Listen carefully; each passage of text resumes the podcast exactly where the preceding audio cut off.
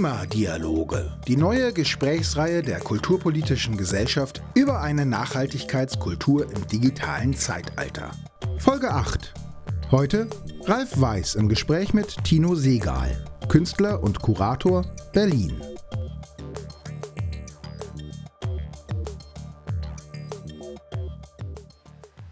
Heutiger Gesprächspartner in der Podcast-Reihe Nachhaltigkeitskultur im digitalen Zeitalter ist der Künstler und Kurator Tino Segal. Hallo, Herr Segal. Ja, hallo, guten Morgen. Die Vorstellung der Kunst als Avantgarde wurde maßgeblich in den ersten Jahrzehnten des letzten, des 20. Jahrhunderts durch äh, Manifestationen etwa des Futurismus, äh, des Dadaismus oder auch beim Bauhaus geprägt. Wenn wir auf Josef Beuys schauen, äh, dessen 100. Geburtstag wir in diesem Jahr feiern oder an den wir erinnern, könnte man mit der sozialen Plastik, seinem erweiterten Kunstbegriff äh, und auch seinem Dokumenta-Projekt der 7000 Eichen und auch mit äh, dem 1979 veröffentlichten Manifest zur Gründung einer freien internationalen Hochschule, könnte man ihn als grünen Avantgardisten verstehen ist meine Fra erste Frage an Sie im Hinblick auf die heutigen Veränderungen, auch die Bedrohungen wie den Klimawandel, eine neue Avantgarde, eine Art futuristisches Manifest 2.0, wie es Gerhard Matzig in der Süddeutschen Zeitung ins Gespräch brachte, nicht längst überfällig? Ja, in der Süddeutschen Zeitung kann man das natürlich machen irgendwie und das ist ja dann, würde vielleicht dann heute unter dem Namen Kampagne fungieren ne? und das ist ja sozusagen in einer, in einer sozusagen in der Situation knapper Aufmerksamkeit sind ja Kampagnen wichtig. So, ne? Aber wenn man jetzt sozusagen kunstgeschichtlich da drauf schaut, dann ist es natürlich schwierig. Also ich glaube, ein großer Teil des, des sozusagen ökologischen Problems ist ein, ist, ist, ist ein Balanceproblem. Ja? Also egal worüber wir heute reden werden, ich glaube, es geht immer wieder um eine Balance. Man sagt auch, die Welt ist aus der Balance oder sowas, das ökologische Gleichgewicht ist, gerät aus der Balance oder die Ressourcennutzung ist nicht Nachhaltigkeit. Das heißt ja, die, Nutzung und das, das, das Neuwachsen ist nicht in der Balance. Und ich glaube, ein großer, großes Problem ist auch sozusagen, sozusagen die Dominanz sozusagen männlicher männlicher Modi, männlicher Energien gegenüber weiblichen Modis und das Manifest selber sozusagen irgendwie ich, also wenn man das jetzt mal so aus dem 20. Jahrhundert so aus dem, das finde ich überhaupt nicht zeitgemäß, dass irgendwie eine Gruppe Männer jetzt irgendwie sagt, ähm, wie alles zu laufen hat und was ihre Absichten sind. Das ist unterkomplex. Also das ist nicht gemäß dem 21. Jahrhundert, sondern auch das ökologische Problem zeigt uns ja sozusagen, wir sind in vielen, in, in, in einem Netzwerk voller Details sozusagen eingebettet und es geht darum, sozusagen, ähm, sich, sich darin gut zu orientieren und mit Feingefühl und Maß sozusagen an den Stellschrauben da zu drehen. Und da bringt es jetzt nichts, irgendwie die große, finde ich, also als Haltung. Ich bin da sozusagen, also als, sagen wir mal, als Mensch oder auch als Bürger bin ich da total bei Ihnen, dass es helfen kann, da so eine Absichtserklärung zu machen. Aber sozusagen mal als Künstler oder so ist es also ähm, ja, tendenziell gruselig, jetzt irgendwie irgendwo hinzustellen und zu sagen, irgendwie, wir sind jetzt die Avantgarde, das ist eine bestimmte Art von Männlichkeitsduktus, der irgendwie vorbei ist. So, dann ist das andere Problem, sagen wir mal, mit Absichtserklärung, weil mehr sind ja solche Kampagnen oder Manifeste nicht. Das ist sozusagen das, das, das ökologische Problem, das Nachhaltigkeitsproblem ähm, ist ja ein Problem der Tat, der Handlung. Ja, also das ähm, erzähle ich ja gerne, dass auch für mich so eine Epiphanie war, Anfang der 90er, die auch meine Arbeit mitgeprägt hat, dass halt Grünenwähler irgendwie, also die Wähler der Grünen, da gab es so eine Studie Anfang der 90er, ich erinnere jetzt nicht mehr genau von wem wieder was, aber ähm, dass die sozusagen den höchsten CO2-Verbrauch haben von allen Wählerschaften. Ja, weil die halt irgendwie, und da merkt man eben, die Absichtserklärung tut wenig zur Sache, sondern was hilft, ist, ähm, eben sein Verhalten auch im Kleinen zu ändern, weil damit ändert man, damit zeigt man auch sozusagen den, den Regierenden auch, dass es möglich ist, dass es die Bereitschaft gibt. Also damit macht man auch seine Werte transparent und ähm, ich glaube, das ist der wichtigere Anfang als jetzt irgendwie sozusagen diese traditionellen Absichtserklärungen, egal wo sie jetzt stattfinden. Obwohl ich jetzt nicht dagegen bin. Ich würde auch eine unterschreiben der Süddeutschen Zeitung, aber sicher nicht eine, die dann die Kunstgeschichte eingehen könnte. Ja, da haben Sie einige sehr interessante Stichworte schon angelegt, äh, sozusagen, wo kann man denn ansetzen bei der Ökologie, aber auch ein Stichwort, äh, ja, sind, sind Manifeste männlich geprägt? Könnte es denn auch ein weibliches Manifest äh, geben? Ich will es ich mal stehen lassen, wir können es vielleicht auch ins Gespräch noch einweben. Und ja, vielleicht mal auch konkret einsteigen. Sie haben als Kurator des Projektes Down to Earth das im äh, letzten Jahr am Berliner, Berliner Gropiusbau stattgefunden hat, äh, eine Erfahrung beschrieben, dass sich bisher eigentlich eher wenig oder weniger Künstler mit dem Thema Nachhaltigkeit beschäftigen. Und äh, zumindest in einem Interview sprachen sie dann auch davon, dass die Kultur oder auch die Kunst die ersten 30 Jahre Nachhaltigkeit äh, verschlafen hätten. Deshalb auch ein bisschen Bezug äh, auf dieses Avantgarde-Thema. Auf der anderen Seite, äh, wenn wir uns aktuell große Ausstellungshäuser wie das Wiener Museum für angewandte Kunst oder auch Biennalen in Venedig oder auch äh, kleine Galerien anschauen, gibt es da eine Bandbreite künstlerischer Positionen zu ökologischen Themen äh, bis hin eben auch zu diesen Künstlerzusammenschlüssen oder Bünden Artists for Future oder Galerie, ähm, Gallery Climate Coalition. Wo sehen Sie denn aktuell die Gegenwartskunst beim Thema Nachhaltigkeit äh, und auch die Kunstschaffenden? Ja, also die, weil Sie haben ja diesen Avantgarde-Begriff jetzt immer wieder bemüht, ne, der ja auch irgendwie jetzt vielleicht nicht mehr ganz so präsent ist, auch, aber wenn, das bedeutet ja Vorhut, ne? Und wenn Sie mich fragen, wo ist die Kultur, ja, würde ich sagen, sicherlich die Nachhut. Ne? Also, dass es jetzt da Ausstellungen zu gibt, ist, ist, ist ja schön, aber irgendwie, wenn, wenn die Kultur die, die Avantgarde gewesen wäre in dieser Sache, dann hätte sie diese Ausstellung schon irgendwie Ende der 80er, Anfang der 90er gemacht. Das wäre ja so Zeichen von Avantgarde gewesen, als das Thema dann sozusagen zehn Jahre im Bewusstsein war, ja, oder ähm, ja, Joseph Beuys, den Sie erwähnt haben, der für mich jetzt auch einflussreich war, den ich aber jetzt auch nicht ohne, das ist ja ein anderes Thema, aber ähm, also der war sicher früh dran, ja, also alles, was man an ihm auch irgendwie unsympathisch finden kann, aber der war sicher früh dran, hat ja auch die Grünen mitgegründet, so, ne, aber, aber dann ist eben also 80er, 90er, Nuller, 10er, also wurde vier Jahrzehnte nichts passiert, ne, und die, der Kunstbetrieb hat sich halt unheimlich schwer getan. Und ich glaube aus unterschiedlichen Gründen, also weil erstens, ähm, es war besetzt. Ja, vielleicht ein oberflächlicher Grund. Ist, es war von einem bestimmten sozusagen Gesellschaftssegment besetzt, was, was die Kulturbetrieb jetzt nicht so attraktiv fand, Naturkostläden, Beauty-Taschen und so, da konnte man sich jetzt erstmal nicht mit verbinden. Also so ein bisschen oberflächlicher Grund, aber ich glaube schon möglich, dass der eine Rolle gespielt hat. Dann ist es so, dass, dass dieses Problem halt auch, ich meine, jede Kulturform ist ja erstmal irgendwie oder vor allem die bildende Kunst hat ja so einen zeichenhaften Aspekt. Das sind ja Zeichen, ja, also, aber das hat, kann dann immer nur Aufrufcharakter. Man kann sich dem Problem nicht wirklich innerhalb von Zeichen widmen. Ja, während andere Problematiken, jetzt wie zum Beispiel ähm, Genderproblematik oder so, die eignen sich schon dafür, fürs zeichenhafte Behandeln. Ja? Also wie will man das jetzt wirklich zeichenhaft, wirklich da wirklich auch an den Werten so rumschrauben? Man kann das nur in der Tat tun. Das habe ich ja versucht, indem ich gesagt habe, ich mache das gar nicht zum Thema. Ich versuche einfach möglichst gute Kunst zu machen, aber ich benutze halt dabei keine irgendwie, versuche halt dabei keine materiellen Ressourcen zu, das zu benutzen, ja, sondern ich versuche halt mit Tanz, Gesang, Sprechen, Menschen, die halt im Ausstellungsraum irgendwie stehen, knien, sitzen, irgendwie ein Werk zu schaffen und das sind meine Mittel, ja, und ähm, ich habe aber da nie so groß drüber gesprochen, bis vor ein, zwei Jahren, weil mich auch niemand gefragt hat. Das war ja auch ein klares Indikator, dass es niemand ähm, wirklich so auf dem Schirm hatte, dieses Thema. Habe mich immer gefragt, Tino, warum fliegst du denn nicht? Warum bist du mit dem Zug nach Japan gefahren?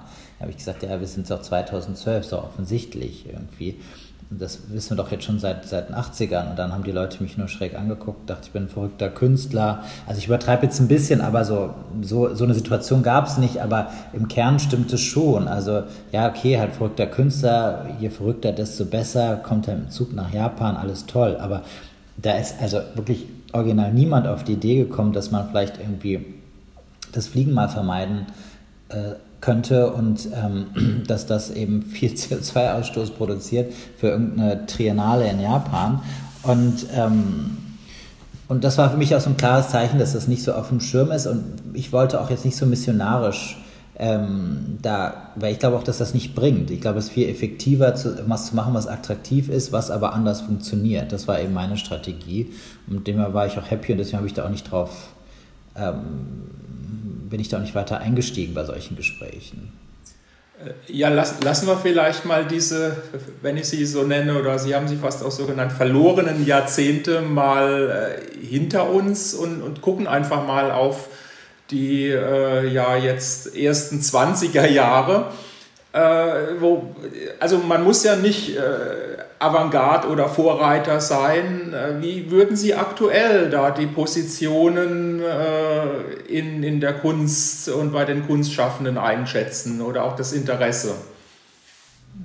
Ja, das Interesse ist ja, das kann da sein oder nicht, aber das ist ja sozusagen, ich kann ja auch irgendwie mit dem Flugzeug um die Welt fliegen, nonstop und, und, und irgendwie ähm, Bücher von Al Gore lesen oder von wem auch immer. Ne? Also da habe ich auch ein Interesse, aber das, das, das ändert ja nichts an der Tatsache, dass ich irgendwie nonstop im Flugzeug durch die Welt gehe. Also jetzt mal ein bisschen übertriebene Metapher, dass das Interesse selber hilft eben nicht. Deswegen ist das Problem ja auch so komplex. Der andere Grund, warum das Problem so komplex ist, wäre im Grunde bei jeder Tätigkeit der CO2 entsteht. Ne? Beim Ozonloch, das war ja um die gleiche Zeit, damals hieß es Treibhauseffekt und Ozonloch, also Treibhauseffekt war ja Klimawandel, die waren ja gleichwertig in den 80ern sozusagen waren beides große Probleme und das eine hat man sofort gelöst und das andere eben bis heute nicht. Sozusagen, dass wir von Treibhauseffekt über Klimawandel jetzt von Klimakrise sprechen und das ist jetzt sozusagen bei uns vor der Haustür. Also wenn man, wenn man in der Eifel wohnt, in der Haustür buchstäblich so. Ne? Und, ähm, und das ist das liegt einfach schlicht an der Tatsache, dass einfach jede Tätigkeit CO2 produziert. Und das erfordert halt von, von jedem, jeder, jeder Institution auch sein, seiner Gewohnheiten zu verändern. Das ist halt viel schwieriger. Dass ich ein Interesse habe, meine Gewohnheiten zu verändern, heißt nicht, ist, ist eine notwendige Voraussetzung, aber heißt auch lange nicht, dass ich es schaffe, sie zu verändern. Ja? Und ähm, und selbst wenn ich schaffe, meine Gewohnheiten zu verändern, treffe ich dann vielleicht auch Widerstände auf meiner Mitmenschen oder meiner Mit, äh, meiner Kollegen oder sowas, die eben die Gewohnheiten nicht verändern wollen. Ne? Weil ganz, äh, niemand ist eine Insel. Also ich meine, es ist dann auch manchmal schwer, die Gewohnheiten zu verändern, weil es dann Widerstände gibt aus irgendwelchen Detailgründen, aus irgendwelchen vernetzten Rückkopplungen oder sowas, ne, die das dann auch schwierig machen. Und ähm, von daher glaube ich, dass wenn Ihre Frage ist, wo steht die Kunst da? Also ich habe die Kunst oder die Kultur ganz schlecht, ganz schlecht. Also das ist die, ähm, das tut mir leid. Also ich bin ja selber, also ich sehe, also wenn man jetzt die Betriebe durchgeht, also ich meine Opernhäuser, Philharmonien, Konzerthäuser, Theater, so, ja, mit äh, der Musik ist es schwer darüber zu sprechen, ja, also auf dieser Sangsebene und ich glaube auch das Bewusstsein ist in einem Land, jetzt spreche ich jetzt für Deutschland, im Land, wo, wo die Grünen-Kandidatin eine ernsthafte Kanzlerkandidatin sein konnte, jetzt nicht das große Problem. Das Problem ist der Schritt zum Handeln und die Häuser, ja, die könnten an ihrem eigenen Verbrauch schrauben. Ich weiß nicht, ob da viel passiert. Ja, da passiert ein bisschen jetzt was. Insofern ist es gut, ja. Aber so und dann die, dann in der die ganzen Museen, Ausstellungshäuser, ja, schwierig, weil ich meine, das Kunstmachen selber, und da können wir ja gleich nochmal ausführlicher drüber sprechen, ist ja sozusagen eine Mimikrie, wenn man so will, ähm, dessen, was, was, was der Kern des Problems ist. Das Kern des Problems ist, äh, natürliche Ressourcen in Produkte umzuwandeln. Was macht bildende Kunst? Genau das Gleiche. Das heißt, die, die, die konsequenteste Art aus meiner Sicht jetzt irgendwie anders damit umzugehen ist, ist entweder nachwachsende Ressourcen zu benutzen, ja, da gibt es vielleicht ein paar Beispiele, so wie Richard Long oder, oder gar keine Objekte zu benutzen, vielleicht Sachen wegzunehmen, wie Michael Escher, oder dann nur mit Menschen zu arbeiten, wie ich das mache, würde ich, wenn ich das sagen darf, so, aber ansonsten so klassische bildende Kunst perpetuiert ja diesen, dieses Modell. So. Ja, ich würde ich würd, ich würd mal auf Ihre Kunst äh, eingehen und gerne auch dann ähm, im Anschluss auch nochmal aufgreifen, äh, Ihre, Ihre Einschätzung, was auch die, die Kunst- und Kulturhäuser angeht. Äh, also zu Ihrer Kunst äh, ist mir aufgefallen, das haben Sie auch gesagt, dass Sie eigentlich ähm, Begriffe wie Umwelt und Nachhaltigkeit vermeiden. Äh, Sie haben da auch vom identitätskulturellen Gepäck mal gesprochen. Und in vier Werken, wenn wir uns da die Titel anschauen, die eigentlich eine Zeitspanne von zehn Jahren auch umfassen, zwischen 2005 und 2015, äh, haben sie dagegen vielmehr eigentlich so einen Begriff äh, this, ein, ein aufmerkendes oder hinweisendes Stichwörtchen verwendet. Äh, in den Beispielen Biennale Venedig 2005, This is Contemporary. Beim Umweltbundesamt hieß es This, This im Jahr 2007, 2008 beim Guggenheim Museum This is Propaganda 2010 und auch beim Haus der Berliner Festspiele This Progress 2015. Sie haben es ja schon äh, ein bisschen angedeutet. Inwiefern lässt sich denn für Ihre Kunst sagen, dass sie da Unsichtbares oder gar unsichtbare Nachhaltigkeit sichtbar und erlebbar macht? Und wie hat sich denn Ihre Kunst mit der zunehmenden Dringlichkeit dieser globalen Umweltprobleme und auch im Turnis der großen äh, Nachhaltigkeitsgipfel der UN verändert? Verändert hat sich nicht viel, schon so der Stein des Anstoßes so, ne, bei mir. Ne? Ich, ich habe mich jetzt nicht wirklich für Kultur interessiert oder Kunst oder so, aber ich fand halt einfach, dass Kunst und Kultur die bessere Politik sind. Weil ich auch gemerkt habe, dass die Politik halt eben so vor allem kulturelle, also Werte verwaltet und diese Werte werden eigentlich in der Kultur behandelt. Und als ich als Jugendlicher halt irgendwie in der Ökobewegung aktiv war, ist mir das dann mit 17, 18 so ist mir das bewusst geworden und dann habe ich halt ein Werk gemacht und ich sage, okay, was ist das Problem in unserer Gesellschaft? Irgendwie jede Tätigkeit ähm, verbraucht materielle Ressourcen, dabei entsteht CO2, aber man möchte an der Gesellschaft teilnehmen und man muss auch ein Einkommen generieren. So, was kann ich also machen? So, und dann war meine Antwort eben Tanz. Also wenn ich, was, wenn ich tanze, dann, dann produziere ich was. Ich, es gibt auch die Einkommensoption dafür. Und ähm, es deproduziert sich aber auch gleich wieder. Ja? Also es baut sich auf, es baut sich sofort wieder ab, es muss noch nicht mal recycelt werden. Das heißt, es ist irgendwie ein Produkt, was jenseits von diesen materiellen Stoffkreisläufen läuft. So, ne? Und das war erstmal der Ausgangspunkt von meiner Arbeit. Von daher die Dringlichkeit war ja, war ja schon in den 80ern da. Also ich bin ja irgendwie unterrichtet worden von von einem Großteil so 68er Lehrern und die haben ja einen guten Job gemacht, ne? also mit ihrem Marsch durch die Institution die haben uns schon irgendwie in frühen Jahren die Dringlichkeit vermittelt, ja, dass diese Dringlichkeit sozusagen, irgendwie es wahrscheinlich auch normal ist, langsam in die Breite der Gesellschaft getragen wird oder es doch da Wellen gibt. Ne? Also ich meine, denke, Tschernobyl war auch ein Moment der Dringlichkeit, ja, das hatte mit Klimawandel nichts zu tun, aber es gab schon immer wieder auch Momente der Dringlichkeit. Ne? Aber so eine Dringlichkeit ist wahrscheinlich auch menschlich, die lässt sich auch nicht über Jahrzehnte so fühlbar aufrechterhalten. So, ne? Jetzt haben wir halt wieder so einen Schub, aber ich glaube nicht, dass meine Arbeit sich jetzt verändert hat, ähm, sondern die geht von dieser Dringlichkeit, die, erstmal deren Genese liegt in dieser Dringlichkeit. So, ne? Und auch das, dass man jetzt nicht wirklich, wenn man jetzt was Vernünftiges machen will, aus meiner Sicht in diesem Leben, und ich bin da auch ganz sehr geprägt gewesen von meiner Oma. Also meine Oma hat mir immer erzählt vom als ich ganz klein war, noch so drei oder so, irgendwie hat sie mir immer erzählt von den Kriegszeiten. Und das ist mir jetzt auch so immer bewusster geworden. Und das, dass ich bei mir, und deswegen war mir als kleines Kind schon ganz klar, man kann mit der Mehrheit auf der falschen Seite stehen.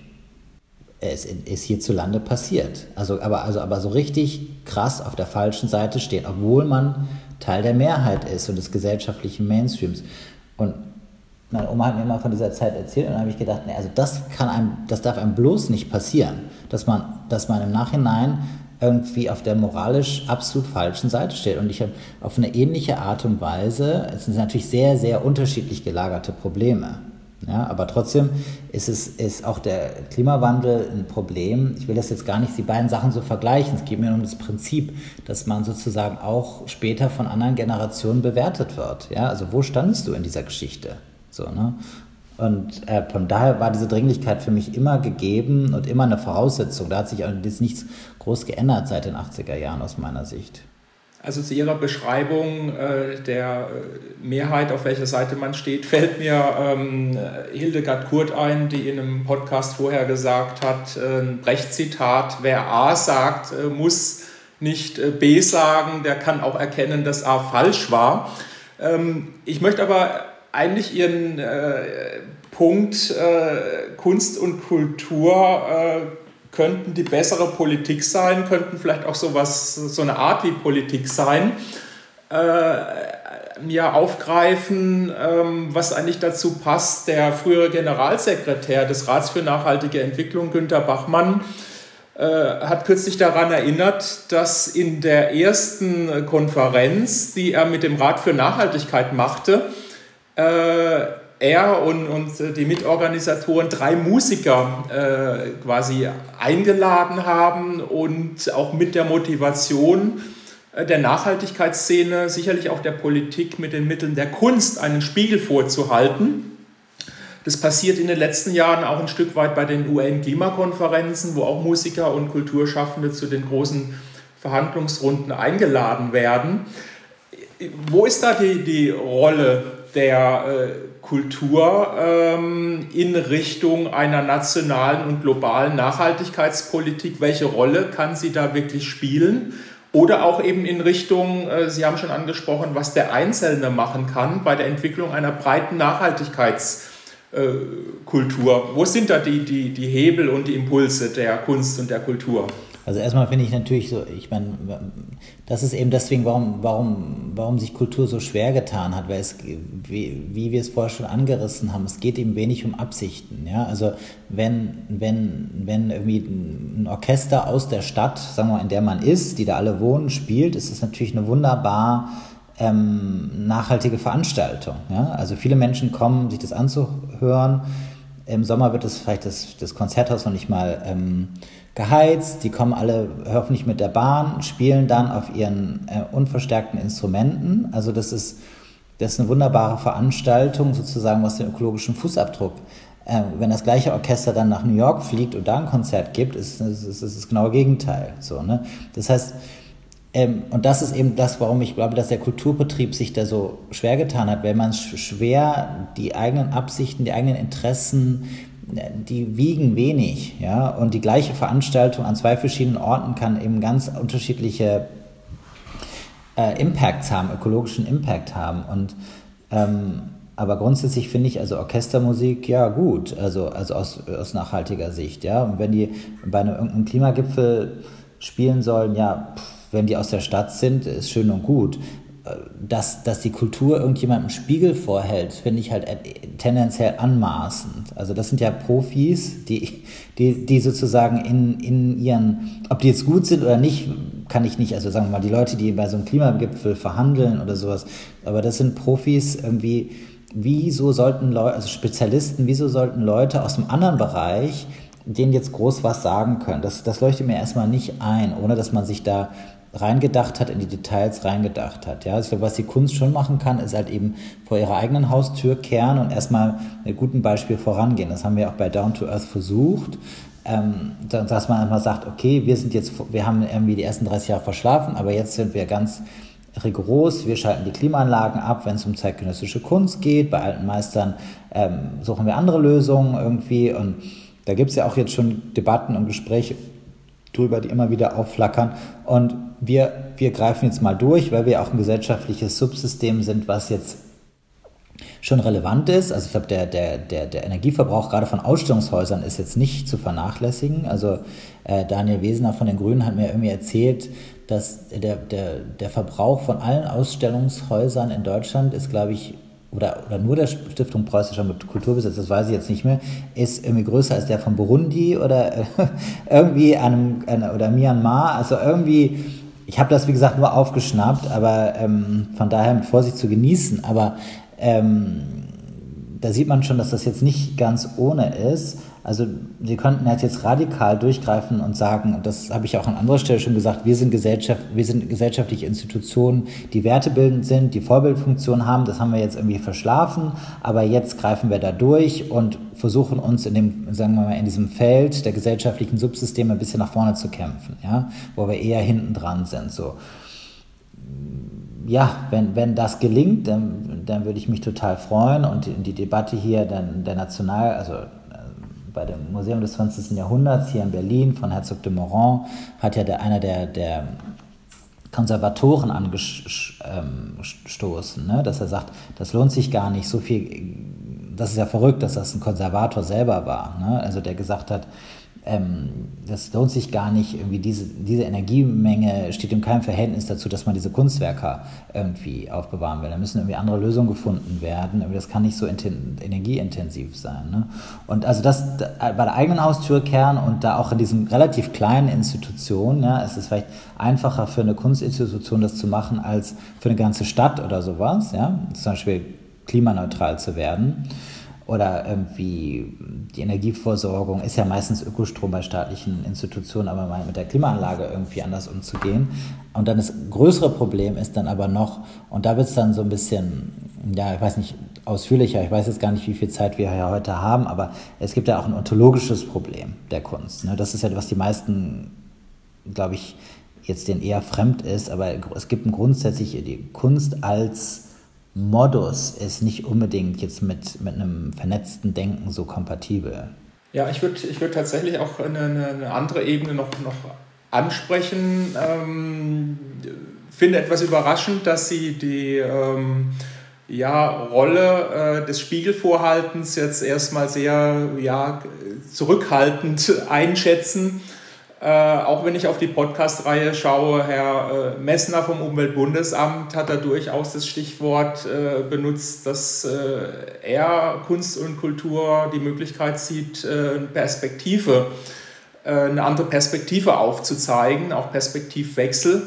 Und aber diese, diese andere Ebene, die ich ansprechen möchte, die steckte ja im Grunde genommen auch bei Ihrer Ausstellung im Gropiusbau drin, die ja an Bruno Latour angeknüpft hat. Und äh, es gab ja sogar eine zweite äh, große Kultureinrichtung, das äh, Karlsruher ZKM, was auch im vergangenen Jahr sozusagen an diese Philosophie, auch die Wissenschaftstheorie von Bruno Latour erinnert hat. Ich will nur dieses Zitat äh, kurz ins Spiel bringen. Bruno Latour hinterfragt äh, die Moderne als Projekt das äh, jetzt das Originalzitat seit zwei Jahrhunderten vergessen hat, die Reaktionen der Erdkugel auf die menschlichen Aktionen vorherzusehen.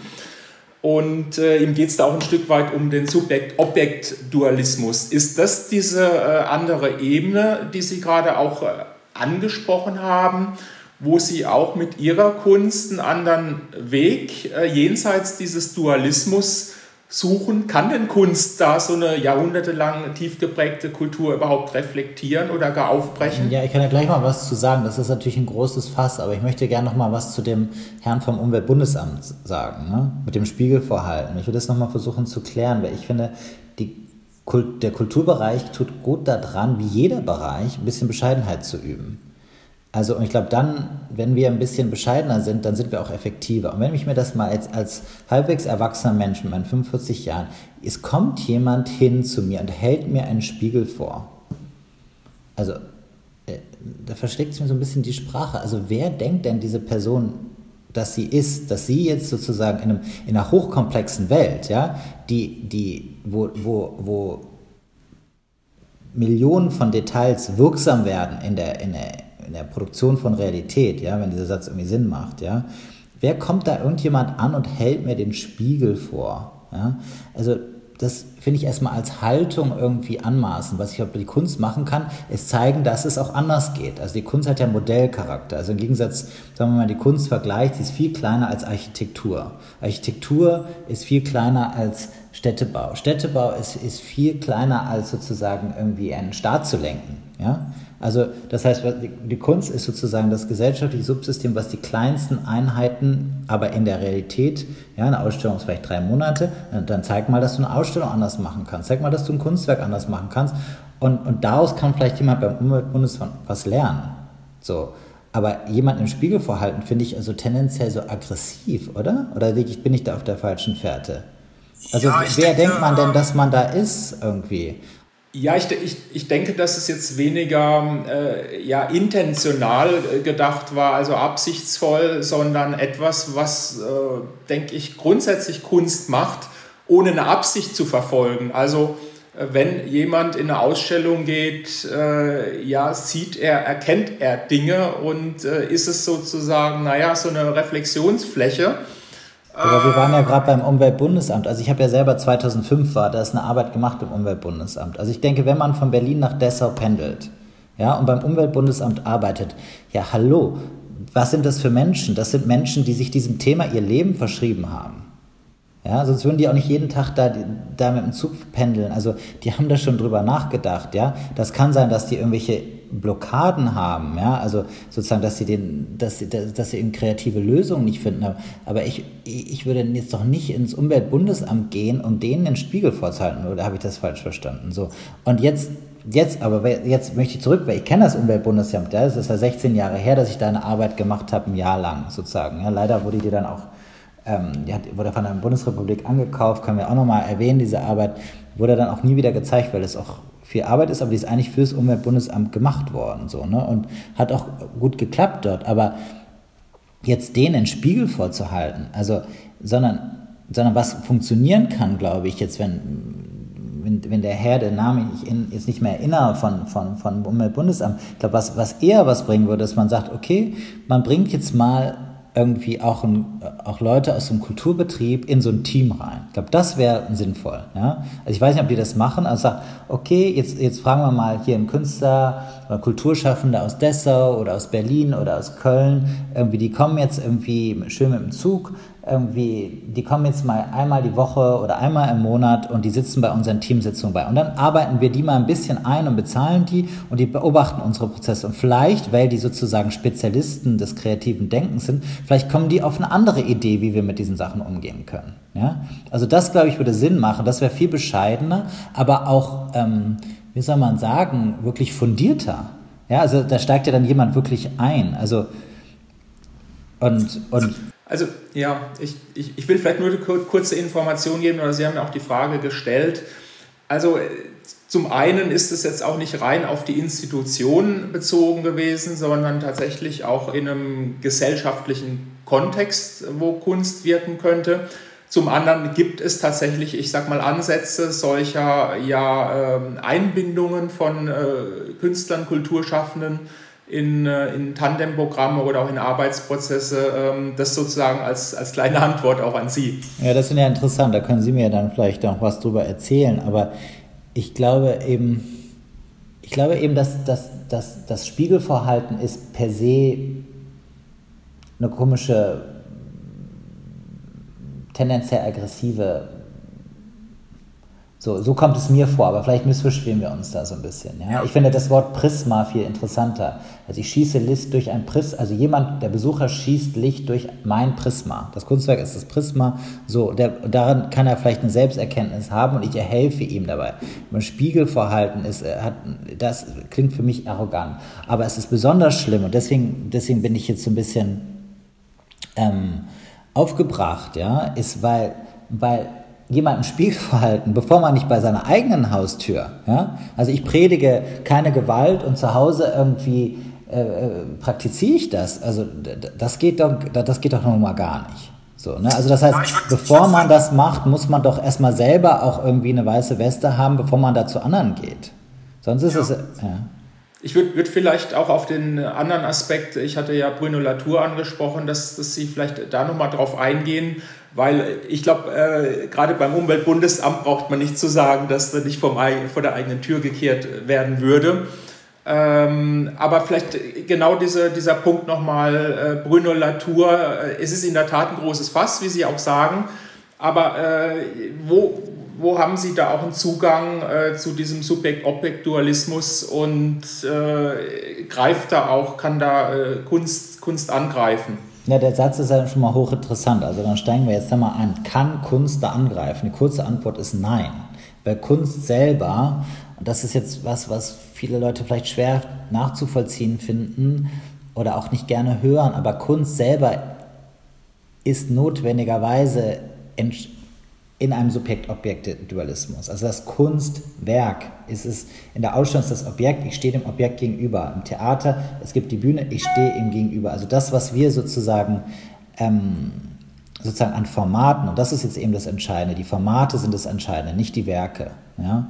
Und das, was wir sozusagen, diese Formate sind alle Übungsformate. Und wenn man auch irgendwie so Museum Studies Leute liest wie Tony Bennett, also die sich wirklich mit Formaten beschäftigen, der Genese von Formaten. Das ist eben keine Kunstgeschichte, sondern eben Soziologie. Warum sind diese Formate entstanden? Das sind Übungsorte für bestimmte Welthaltung. Ja? Das heißt, es ist eben ganz schwer, also diese, diese Orte, zum Beispiel bei Theater und Ausstellungsorten lässt sich das am besten erklären. Ja, also gerade beim Theater ist es so, es, es, es will einen Subjekt-Objekt-Dualismus einüben. Das ist dafür gemacht. Und das hatte auch damals irgendwie einen gewissen Sinn, dass man sagte, man möchte die Leute sozusagen von ihren eigenen Impulsen irgendwie so ein bisschen man will üben, dass die Leute sich von ihren eigenen Impulsen auch so ein bisschen lösen können. Sie so gucken auf ein Geschehen in einer, in einer Loslösung und dann können sie das auch bei sich selber. Das ist, das ist, schon, das ist schon sinnvoll, ähm, aber es übt eben so eine, sagen wir mal, ja, irgendwie so eine distanzierte Haltung zur Welt an. Und haben ja auch schon viele Philosophen äh, auch darüber gesprochen, warum das eben problematisch ist. Also wenn ich erstmal die Welt als Objekt wahrnehme, sei es durch Kant, durch, durch Hegel und wie sich das in unserer Kultur dann so durchgesetzt hat, dann ist es eben nur ein kleiner Schritt, die Welt eben nicht als Gaia zu sehen, ja, sondern eben als Ressourcenlager. So. Und, und wenn ich sozusagen eine Gesellschaft habe voller Formate, die eigentlich genau diese Haltung ein, und dann ist es egal, was das Kunstwerk erstmal ist. So, ja? Dann kommen wir zu den Ausnahmen. Natürlich, sagen wir mal, auf der Bühne ist das ganz, ganz schwierig, weil, weil wenn, wenn ich jetzt jemandem gegenüberstehe, man kann es vielleicht so ganz simpel unterscheiden. Wenn ich jetzt sozusagen, sagen wir, wir begegnen uns im echten Leben und ich stehe Ihnen, ich sage Ihnen Hallo und ich stehe Ihnen sozusagen auf einen, auf Meter genau frontal gegenüber. Wie werden Sie das empfinden? Sie werden das irgendwie als konfrontativ empfinden. Ja? Wenn ich das zum Beispiel eine Minute durchhalte und denken, was ist los mit dieser Person? Warum verhält die sich so? Ja? Wenn ich ein kurz Hallo sage, okay, dann fällt es nicht weiter auf. Aber sozusagen irgendwann werden wir uns irgendwie zumindest so ein bisschen irgendwie aus dieser totalen Frontalität, sei denn wir sitzen am Tisch, da geht es noch, ja, aber rauslösen. Ja, und irgendwie so ein bisschen ähm, nicht sozusagen ganz genau uns gegenüber sein, weil das Gegenüber hat was Antagonistisches, es hat was, ähm, ja, es hat nichts, wenig Gemeinsames, ja, also wenn man auch sich Sport anguckt, Tennis oder sowas, ja, das ist ja, das ist immer ein Argon, ja, alle Sportarten funktionieren über diesen Argon, ja, und versuchen diesen Argon dann in der, gut, das ist jetzt ein anderes Thema, aber es ist erstmal agonal so und, und die, die, die kulturellen Formate, die üben eben dieses Agonale ein. Also ich und die Welt, das ist was ganz anderes als jetzt mal irgendwie sagen wir, traditionelle Rituale, wie sie eigentlich überall auf der Welt vormodern gab, wo Leute eher, eher im Kreis stehen. Ja, also ich kenne zum Beispiel aus Senegal die Sabah-Rituale, dann stellen halt die, die, die Leute aus der Gegend dann da irgendwie auf dem auf so einem zentralen Platz einfach so Plastikstühle in einem großen Kreis. Ja, also das ist eben, da wird eine ganz andere Idee von Gesellschaft und Welthaltung eingeübt. So. Und ähm, deswegen glaube ich, was, was das Dringlichste ist, ist nicht, dass Leute irgendwie schöne Absichtserklärungen, Interesse an irgendwelchen äh, Nachhaltigkeitsthemen haben, sondern das Dringlichste ist eigentlich, dass die, dass, dass erstmal ein Bewusstsein gibt und dass auch die Politik da mitzieht, dass es andere Arten, dass es sozusagen eine größere Reichtum oder Reich, Reichheit an kulturellen Formaten gibt, dass nicht eben alle unsere Formate immer in, in diesem frontalen Gegenüber sind. Das hört sich jetzt subtil an, ist aber aus meiner Sicht eine ganz essentielle Geschichte, ne? weil, weil, weil diese Institutionen sind eben Trainingsplätze. Deswegen, also wenn man sich da mit der Geschichte und der Genese dieser Institutionen, ähm, das kommt jetzt nicht von mir, dann auseinandersetzt, dann merkt man, das sind Trainingsplätze für ganz bestimmte Welthaltung. Ja, ähm, ich will nochmal auf was ganz Praktisches zu sprechen äh, kommen, äh, durchaus auch mit Bezug zu, zu der Ausstellung und der, dem Programm äh, Down to Earth. Ähm, es gibt ja einen internationalen Klimatisierungsstandard in äh, Museen. Äh, das ist ja da auch stark von Ihnen thematisiert worden. Ähm, das museale Betriebssystem auf 20 bis 22 Grad Celsius festgelegt, auch die Luftfeuchtigkeit äh, mit 50 Prozent. Und äh, das fixiert natürlich auch ähm, ja, so eine Unverbundenheit einerseits des Kulturklimas im Museumsbau und des Erdklimas. Und Sie haben da so einen ganz einfachen Gedanken entwickelt, dass eigentlich bei einem Museumsbau, wenn wir jetzt an Neubau denken, vielleicht ist es in Teilen auch bei äh, Sanierungen möglich, dass man Ausstellungstrakte äh, unterschiedliche Ausstellungstrakte plant. Äh, ein Trakt, der klimatisiert ist, ein Trakt, der vielleicht optional klimatisierbar ist, aber nicht äh, dauerhaft. Und auch ein Trakt beispielsweise, wo Videos und Installationen gezeigt werden, der überhaupt nicht klimatisierbar sein müsste. Gibt es denn für äh, so eine Idee schon ein, ein Beispiel und auch grundsätzlich für die Planungsprozesse von Museen? Sie hatten ja vorhin auch das Museum der Moderne angesprochen. Äh, werden denn da auch Perspektiven von Künstlerinnen, Besucherinnen oder eben auch des Museumsökosystems berücksichtigt? Sollten die vielleicht mehr berücksichtigt werden? Naja, ich meine, da ist natürlich, ich freue mich, dass Sie das so erwähnen, weil ich meine, wir sind jetzt im Moment so auf der Podcast-Ebene, wenn Sie fragen, was ist sozusagen die Ebene, in der ich kann das halt so in der Öffentlichkeit sagen, dafür bin ich auch dankbar und auch, dass Sie das so aufgreifen.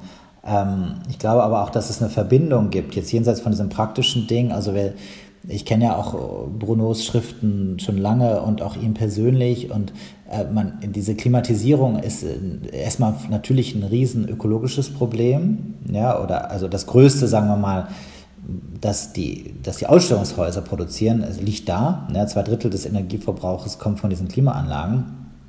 Luft wird ja produziert und nicht einfach nur, also Feuchtigkeit wird produziert. Das sind Riesenanlagen. Wenn man sich die mal anguckt, ist das ist, äh, ist, ist beeindruckend und erschreckend zugleich.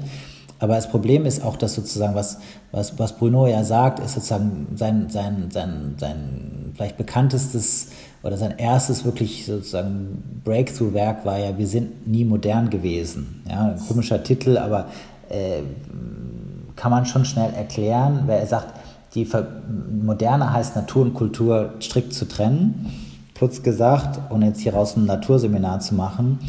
Und, ähm, und das gab es eigentlich nie. Natur und Kultur waren nie getrennt. Ja? Also es ist sozusagen die Moderne ist insofern eine, eine Fiktion, weil sie sozusagen damit operiert und damit lassen sich halt wunderbar Sachen auch ja, wunderbar politisch Sachen durchsetzen, wenn man sagt irgendwie, ah, das hat kulturell, politisch gar keine Relevanz, was wir in der Naturwissenschaft machen. Also die Atombombe wäre sozusagen so das ein klassisches, vielleicht das einfachste Beispiel. Sozusagen, wir machen hier Recherchen der Physik und das ist ja nur Natur, also es geht nur um zu verstehen, wie die Natur ist. Ups, auf einmal können wir eine Naturbombe machen und die Kultur und die Politik verändern sich total. Ja, und das, das, so kann man ja verstehen, wir sind nie modern gewesen. So, wenn man sich jetzt, jetzt die Klimaanlagen von Museum angucken, sozusagen, und wie Museen gebaut werden, ja, also sozusagen als Bastione der Kultur, die sich sozusagen von ihrer Umwelt total abschotten wollen, dann können wir ja das gleiche Denkstil da finden. Und sozusagen in dem Moment, wo man da reingeht, ja, ähm, dann, und das ist eben, glaube ich, das, es tut mir auch leid. Es tut mir wirklich leid für viele Leute, die Kunst lieben und Kultur lieben und so. Und, aber wenn man da reingeht und das ganz normal macht, dann ist man in diesem Denkstil drin. Dann bist du im falschen Team erstmal, auf einer ganz grundsätzlichen Ebene. Und ich weiß, das wollen die Leute nicht hören, es tut mir wirklich leid, aber wenn man dann mit Leuten redet, die, die wirklich seit Jahrzehnten das professionell machen, wie zum Beispiel Pierre Wieck, Pierre Wieck sagt zum Beispiel, da habe ich auch dran geknabbert, irgendwie, er glaubt nicht, dass in Museen Kunst stattfinden kann. Das hat er mir vor sechs, sieben Jahren am Telefon gesagt. Da hat er, glaube ich, irgendwie, ich will jetzt hier keinen Namen nennen, aber irgendwie sozusagen ja, reihenweise auch Aus Anfragen von den größten Ausstellungshäusern abgesagt. Und warum? Warum? Genau wegen dem, was wir gerade sagen. Ja, weil, weil, weil man kann das politisch nicht befürworten, diese strikte Trennung von Natur und Kultur. Pierre hat dann zum Beispiel versucht, irgendwie auch diese relativ abstrakten Räume, die ihm behaupten, sie wären kein realer Ort, hat zum Beispiel eine Arbeit, das ist aber auch so ein bisschen so, also das würde er jetzt selber auch so sagen, ist eine schöne Arbeit, aber er schleift dann so die Wände ab, um zu zeigen, da gibt es unterschiedliche Farbschichten ähm, dann darunter. Ja? Aber eigentlich, wenn man seine, zum Beispiel seine Münsterarbeit gesehen hat, er sucht sich dann eher Orte wie eine Eislaufhalle, wo er dann auch eben diese, diese Verbindung ja, also er, bohrt dann in die Erde rein, er macht das Dach auf und so weiter. Ne? Oder es tauchen Tiere auf und sozusagen. Das ist eine, eine, eine, eine Weltsicht, oder eine Kosmologie wird da äh, entworfen von Gemeinsamkeit, ja, also von Unterschied Technik, also Technik, das Organische, das Tierische, das Menschliche, alles greift ineinander. So, das ist ein Weltbild, was, was fürs 21. Jahrhundert taugt, ja. Und nicht hier ist das Subjekt, es läuft ein weißer Ausstellungsraum ran und sieht ein, ein, voller, ein, ein, ein Werk voller guter Absichten. Ja, das, das tut mir leid, aber das, das kann man machen und dann kann man sich selber auf die Schulter klopfen und, und wenn man und dann kann man vielleicht auch noch denken, dass man sich irgendwie irgendjemand einen Spiegel vorgehalten hat, aber it's just more of the same. So und das ist, wenn, aber ich glaube, für die Kunst liegt eine Chance da drin, auch so die, das eigene, die eigenen Fehlleistungen oder die eigenen Schwierigkeiten oder die eigene Verbandeltheit mit diesem, mit der Moderne. Und die Moderne ist ja das Problem. Ne? Die Moderne in ihren ganzen ja, ich mache jetzt gleich mal eine Pause, aber die Moderne in ihren ganzen Trennungsmodalitäten. Ja, wir haben im Grunde ein Problem des Vernetzens. Die Moderne ist eine Trennungs, also versucht alles aufzutrennen, sozusagen, um es mal kurz zu halten, dann kann man, wenn Sie wollen, gerne noch weiter darauf einstellen. Und wir haben jetzt ein Problem, dass, dass man nur noch auf die Einzelteile guckt und man merkt, das Ganze spielt nicht mehr so zusammen, wie es eigentlich für uns günstig ist zum Überleben. So. Und ähm, von daher geht es bei dieser Klimatisierungssache ja vor allem natürlich um ganz ganz nackte Zahlen sozusagen des CO2-Verbrauchs, aber es zeigt sich auch dort, irgendwie sozusagen ein, ein neues Museum darf eben dieses Gegenüber aus meiner Sicht oder ein, neu, ein neues Kulturort sollte nicht mehr dieses Gegenüber so, ähm, so stark machen und sollte wahrscheinlich auch nach außen offener sein. Also durchlässiger, porös ist vielleicht das Wort. Das ist auch ein Wort, was Pierre, glaube ich, benutzt. Also porös. Ja. ja. Also Sie laden in der Tat ein, äh, da ja vielleicht sogar auch in einerseits einen philosophischen Diskurs zu gehen, aber das dann auch eben wieder sehr, sehr praktisch zu machen. Ähm, wir sind jetzt nicht beim Deutschlandfunk, wo man mit den Nachrichten winken muss, ähm, aber sozusagen einfach um auch einen, einen Rahmen für unseren Podcast einzuhalten, würde ich gerne noch zwei Fragen stellen und die vielleicht sehr knackig versuchen auf den Punkt zu bringen, auch wenn die eigentlich sehr weit ausladend sind. Die erste Frage, ein Gedankenexperiment äh, angenommen, Sie würden eingeladen, sich äh, bei äh, ja, traditionsreichen Institutionen des nationalen und internationalen Kulturbetriebs äh, ja, zu beteiligen, wie an der äh, Documenta 16 oder auch an dem äh, neuen europäischen Bauhaus, was ja an Nachhaltigkeit orientiert ist. Für welche Einladung würden Sie sich entscheiden und äh, wo, wie gesagt, sehr knapp vielleicht auf den Punkt gebracht, wäre Ihr Nachhaltigkeitsimpuls, was Sie in ja, so eine große Kulturveranstaltung ähm, unserem Programm einbringen würden? Mhm. Das können Sie jetzt gleich rausschauen. Ich gucke mal das neue europäische Bauhaus. Ich gucke mir das mal kurz an. Ja, das ist, ist ja eine Initiative von der Europäischen Union, die anknüpfend einerseits an das historische Bauhaus, aber andererseits äh, ja nach vorne gerichtet im Kontext des europäischen Green Deals versucht, so eine kulturelle Perspektive auch aufzumachen und äh, ja, eben auch jenseits dieser äh, erst Vorstellungen äh, beispielsweise das Thema Baukultur anzugehen. Ja, ich weiß, dass Sie eine knackige Antwort wollen, aber das ist eben, ich fand das immer sehr gut, was Graham Harman über Bruno Latour gesagt hat. Er hat gesagt so, es gibt ein Buch von Graham Harman über Bruno Latour, das heißt, glaube ich, Prinz der Netzwerke, Prince of Networks. Und da gibt es eben auf einer Seite, beschreibt er die Latoursche Welt. Das ist eben eine Welt voller Details, voller wimmelnder Details. Ja, während die Kantsche Welt ist eine Welt sozusagen ein Subjekt gegenüber der Welt. So, ne? Und deswegen ist es halt einfach, deswegen tue ich mich so schwer, auch so, so zu pauschalisieren, weil ich glaube, das bringt im 21. Jahrhundert nicht. Das hat auch was mit diesem Manifest zu tun, weil es immer eine Pauschalisierungstendenz gibt es kommt drauf an. Ich finde diese neue europäische Bauhaus, ich habe mich damit nicht, ich habe davon gehört, aber ich habe, wenn, wenn die Rolle ist, dass ich die beraten dürfte, irgendwie, dann würde mich das sehr interessieren, ja.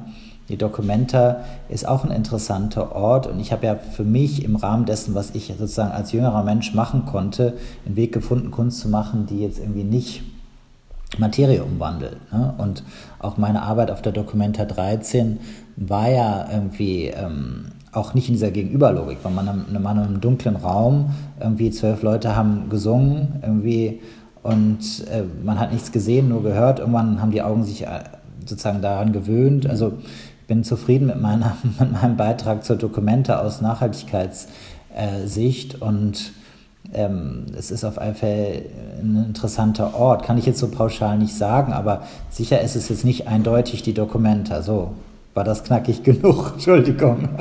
Ja, Sie haben sich sozusagen beide Optionen offen gehalten und äh, wir können uns auch gerne. Äh, nee, ich müsste halt die Details wissen. Es ist ja auch die Frage, was ist die Anfrage? Ist, ne, bist du jetzt, das meine ich eben, die Welt ist voller Details. Also sozusagen werde ich da einen Monat vor Schluss eingeladen, irgendwo irgendwie was Kleines zu machen oder bin ich da jetzt jemand, der irgendwie auch die Sache mitgestalten soll oder ja, das Außerdem stellt sich die Frage auch in der Realität nicht, wenn man natürlich immer beides absagen kann oder beides machen kann. so, ja. Ein bisschen theoretisch. Ja, Frage. ich versuche es mal mit dieser Abschlussfrage. Äh, Sie haben sich ja auch sehr äh, ja, skeptisch äh, und auch äh, Aspekte, Gründe genannt, äh, warum heute ein Manifest äh, nicht mehr zeitgemäß ist, nicht ins 21. Jahrhundert passt. Es wird äh, im Herbst ein neues Manifest, ein neues Tutzinger Manifest zu kultureller Nachhaltigkeit erarbeitet äh, werden. Und äh, ja, ich versuche Ihnen noch mal was zu entlocken. Sie hatten ja immerhin angedeutet, tendenziell würden Sie sowas unterschreiben.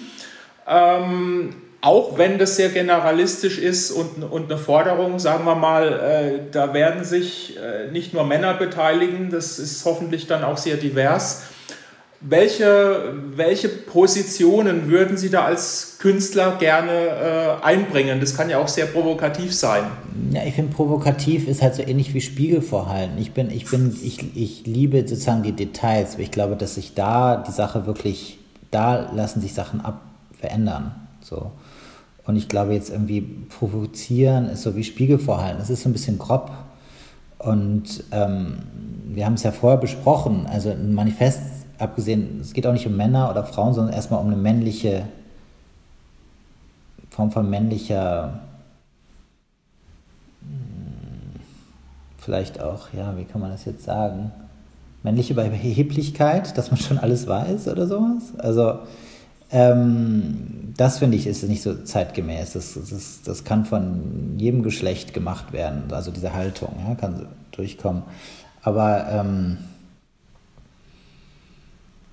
das größere Problem ist, dass es ja eine Absichtserklärung bleibt. Ich glaube, dass wir gar keine Absichtserklärung brauchen. Was wir brauchen, sind Museumsdirektoren, die sagen, hallo, ich gehe jetzt mal in den Keller, guck mir das Ding an, guck, wie viel das kostet. Das ist ja auch was Wichtiges. Ja? Also es kostet ja auch total viel Geld. Also Ökonomie und Ökologie schließen sich ja gar nicht aus. Also irgendwo oben im, im Büro sitzt ein Museumsdirektor, der dann irgendwie versucht, das Geld ein, ein was man ja heute machen muss als Museumsdirektorin. Also man ist ja ständig damit mit Fundraising beschäftigt und, und unten wird es wieder rausgehauen. Wofür? Für ein zeitgenössisches Werk, was irgendwie eh wieder abgebaut wird. Also wenn sich das Museumsleiterinnen irgendwie klar machen und sagen, ich gehe da mal runter, guck mir das Ding an, guck mir mal die Zahlen an, wie viel ich einfach ich bezahle und dann denke auch die Zeit, wie ich selber dann dieses Geld einwerbe. Also das würde viel mehr bringen. Ja, also wenn jetzt, oder wenn, wir haben jetzt Gespräche mit dem E-Com, wie heißt das, warte mal, diesem International Council of Museums, also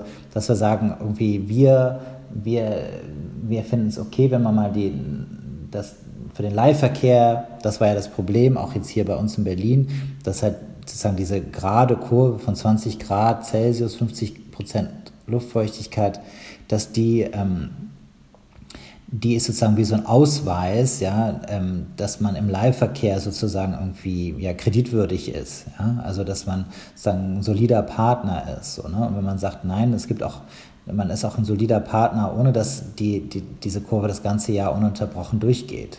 So, ne?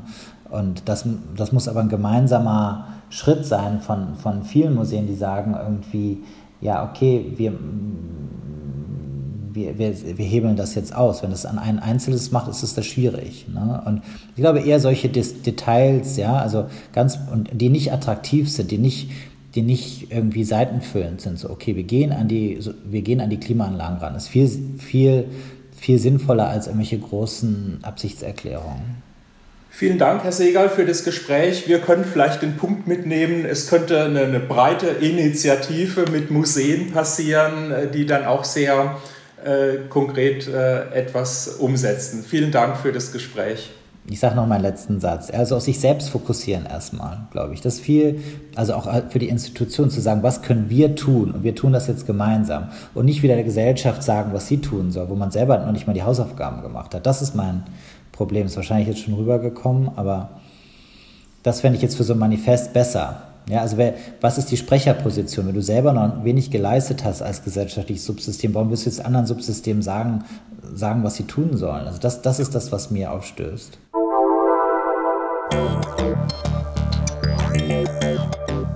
Sie hörten Folge 8 von Klimadialoge der Gesprächsreihe der Kulturpolitischen Gesellschaft in Bonn über eine Nachhaltigkeitskultur im digitalen Zeitalter.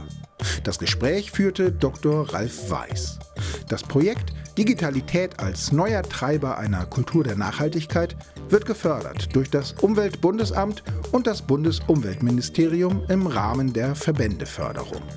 Weitere Gespräche der Reihe Klimadialoge finden Sie online unter www.kulturwende.de und auf den Audiokanälen der Kulturpolitischen Gesellschaft.